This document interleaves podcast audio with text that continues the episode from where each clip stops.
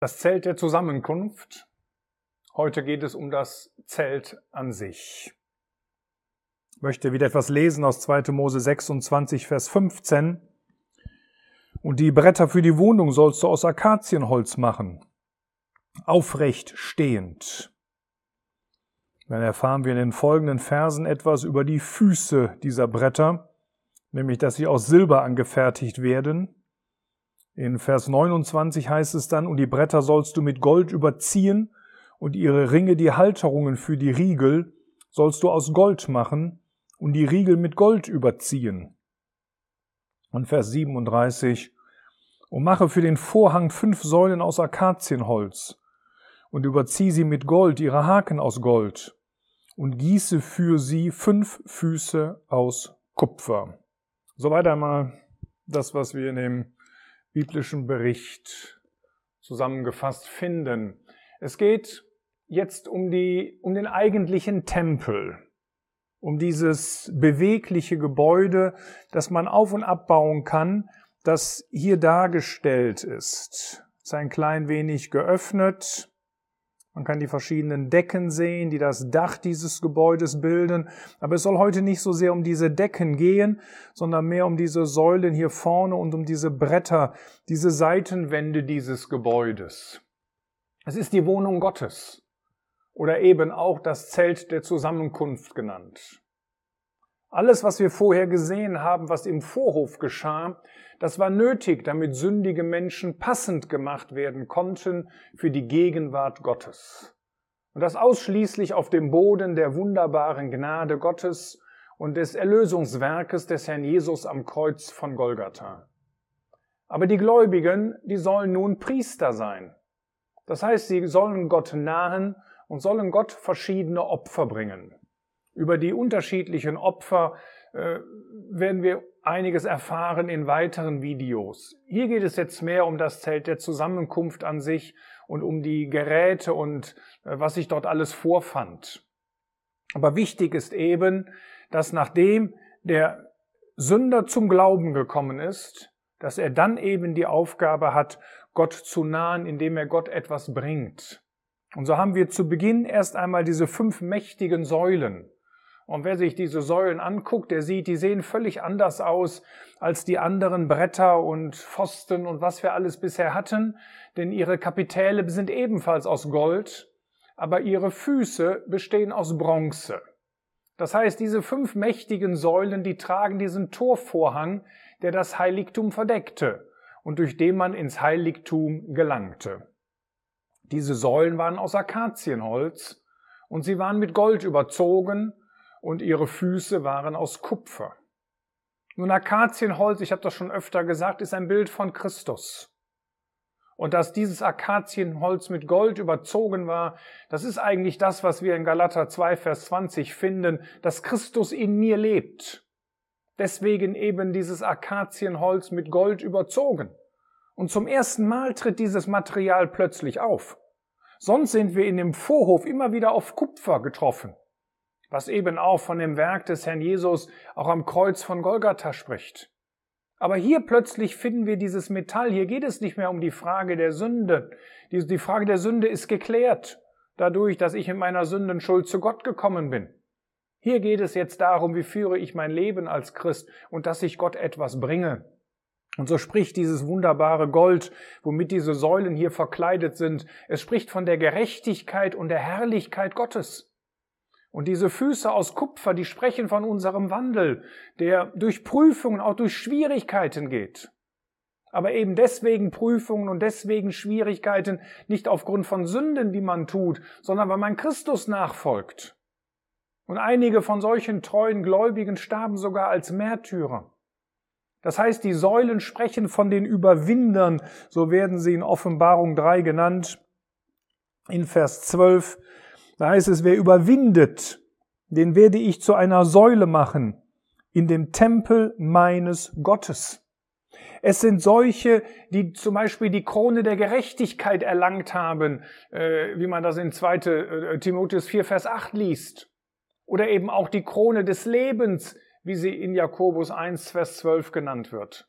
Und deswegen sind die Kapitäle, das heißt diese, diese Köpfe, diese oberen Teile dieser Säulen ebenfalls aus Gold. Es spricht von diesen unvergänglichen Kronen, die Gott uns, den Gläubigen, die ihm treu nachgefolgt sind, in seiner unbeschreibbaren Gnade geschenkt hat. Und dieser Eingang zeigt nun die priesterliche Seite der Gläubigen. Und es gibt wieder nur einen Eingang. Das heißt, Gott freut sich, wenn wir freiwillig zu ihm kommen und wenn wir ihm etwas bringen, wenn das aus einem freien, aus einem fröhlichen Herzen herauskommt. Aber wenn wir Gott etwas bringen möchten, etwas darbringen möchten, und Gott freut sich gewaltig darüber, dann sagt Gott, dann müsst ihr es aber auch so machen, dass es zu meiner Ehre und zu, einer, zu meiner Verherrlichung ist. Und so gibt es nur diesen einen einzigen Eingang, der wieder durch diesen vierfarbigen Vorhang führte. Die Priester durften ihn Tag und Nacht nutzen, um Gott zum Dienst zu nahen. Sie hatten Freimütigkeit und den Zugang in Zuversicht durch den Glauben an ihn. Und so konnten sie jeden Tag zu Gott kommen mit einem Opfer und konnten diesen Gottesdienst vollbringen. Für uns gilt das heute genauso. Der Weg ist frei zu Gott. Der ist noch viel freier als für die Priester damals. Wir sehen das gleich noch. Denn in diesem Gebäude gibt es noch einen Vorhang oder gab es einen Vorhang, denn dieser Vorhang ist auch geistlich gesprochen heute nicht mehr da. Aber da sind wir noch nicht. Wir sind im Augenblick bei dem Vorhang, der hier am Eingang gewesen ist. Und der spricht von dem Herrn Jesus als nicht so sehr als Heiland. Das ist der, der Vorhang, den wir da vorne haben. Dieser Vorhang hier, den wir hier sehen. Die, die, die Tür, wo mit einem Opfer eintreten musste, was nachher durch den Priester an diesem äh, Brandopferaltar dargebracht wurde. Das spricht von Jesus Christus als der Heiland. Aber hier vorne dieser Vorhang, das spricht nun von dem, von dem Herrn Jesus, dass er äh, der Sohn über sein Haus ist. Und dieser Vorhang, der zeigt uns etwas von dem Herrn Jesus in seiner Auferstehungsherrlichkeit. Denn wieder haben wir diese vier Farben, aber wieder in einer anderen Reihenfolge. Zuerst wird der blaue Purpur erwähnt. Und das spricht eben von der himmlischen, hier von der Auferstehungsseite. Und dann haben wir die anderen Farben, den roten Purpur eben auch, was von den Leiden des Herrn Jesus spricht, auch von seiner königlichen Ehre und von Verherrlichung und auch das Karmesin und auch Byssus, was von seiner Reinheit, von seiner Sündlosigkeit spricht, eben davon, dass Gott ihn und sein Werk vollkommen angenommen hat. Aber das Interessante ist, dass diese Säulen, die wir hier haben, die werden im biblischen Text erst nach diesem Eingangsvorhang beschrieben. Warum ist das so? Weil man diese Säule nur von außen sieht. Wenn man in diesem Heiligtum drinnen ist und man blickt sozusagen Richtung Säulen, dann sieht man den Vorhang. Das heißt, von innen waren sie verdeckt. Und wenn der Vorhang von Christus spricht, was wir gerade schon gesehen haben, von dem auferstandenen Christus, dann heißt das in dem Leben der Gläubigen, in meinem Leben, da soll etwas von Christus zu sehen sein. Etwas von dem verherrlichten, von dem auferstandenen Christus und sonst nichts. Der Apostel Paulus schreibt das schön in Kolosser 1, Vers 18, dass Christus in allem den Vorrang haben soll.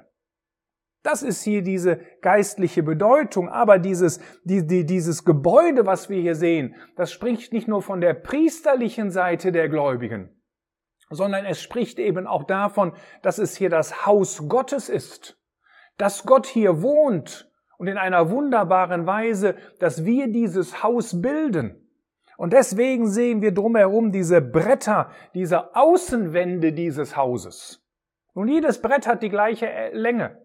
Es ist 1,5 Ellen breit, 10 Ellen hoch und wir haben an der nördlichen, an der südlichen Seite 20 Bretter und an der westlichen Seite haben wir 8 Bretter. An der östlichen Seite haben wir natürlich keine Bretter, weil hier der Eingang des Hauses ist. Aber diese Bretter, Dazu musste ein Baum gefällt werden, diese Bretter, die, der Baum musste bearbeitet werden, der musste zugeschnitten werden, das Ganze musste geformt und passend gemacht werden. Es spricht etwas von der göttlichen Gnade, was sie in unserem Leben bewirkt hat, nachdem wir in unserer Sündenschuld zu Gott gekommen sind. Aber diese Bretter, die können ohne Füße nicht stehen. Und deswegen hat jedes Brett zwei Zapfen. Und diese zwei Zapfen, die werden immer in zwei Silberfüße gesenkt. Und diese Silberfüße sprechen wieder von Erlösung. Das heißt, die Grundlage dafür, dass die Bretter überhaupt dort stehen können, das ist die Erlösung, das Werk des Herrn am Kreuz von Golgatha. Die Grundlage dafür, dass der Priester überhaupt in dieses Gebäude kann, war, dass er zunächst einmal durch dieses große Tor gegangen ist. Die Grundlage für alles ist, dass wir Frieden mit Gott haben. Und dann passiert etwas Wunderbares. Der Apostel Petrus schreibt das, dass wir lebendige Steine sind. Und dass aus diesen lebendigen Steinen dieses Gebäude wohl zusammengefügt ist. Es sind lebendige Steine, die das Haus Gottes bilden. Noch einmal, wir haben wieder das Akazienholz. Und dieses Akazienholz ist wieder mit Gold überzogen. Also nicht mehr lebe ich, jetzt ergänze ich diesen Vers etwas, sondern Christus lebt in mir in Galater 2, Vers 20. Oder wie es im Epheserbrief heißt, in Kapitel 3, dass der Christus durch Glauben in unseren Herzen, in euren Herzen wohnen soll. Jedes Brett war mit Gold überzogen. Der Gläubige ist ein Teilhaber der göttlichen Natur. Man kann das nachlesen in 2. Petrus 1. Wir sind in Christus. Der Herr, wenn jemand in Christus ist, da ist eine neue Schöpfung. Das Alte ist vergangen. Siehe, Neues ist geworden. Natürlich haben wir auf der einen Seite unterschiedliche Fähigkeiten und Gott hat uns unterschiedliche Gaben gegeben. Aber auf der anderen Seite sind wir in einem Punkt, äh, gibt es doch keinen Unterschied. Da ist kein Unterschied, ob jemand aus den Juden zum Glauben gekommen ist, ob jemand aus den Nationen zum Glauben gekommen ist, ob jemand arm oder ob jemand reich ist, ob jemand äh, männlich oder weiblich ist. Wir sind alle eins in Christus. Und deswegen haben all diese Bretter die gleiche Maße, die gleiche Breite und die gleiche Länge. Sie sind alle mit Gold überzogen und stehen auf diesen wunderbaren Silberfüßen. Aber ein Brett alleine, auch mit einem sehr stabilen Fuß, das kann nicht gut stehen. Und deswegen werden diese Bretter mit Riegeln verbunden. Auf der einen Seite sieht man hier außen diese vier, diese vier Stangen, die hier durch diese, diese Ösen hindurchgehen. Und man sieht eine Stange, die mitten durch diese Bretter hindurchgeht.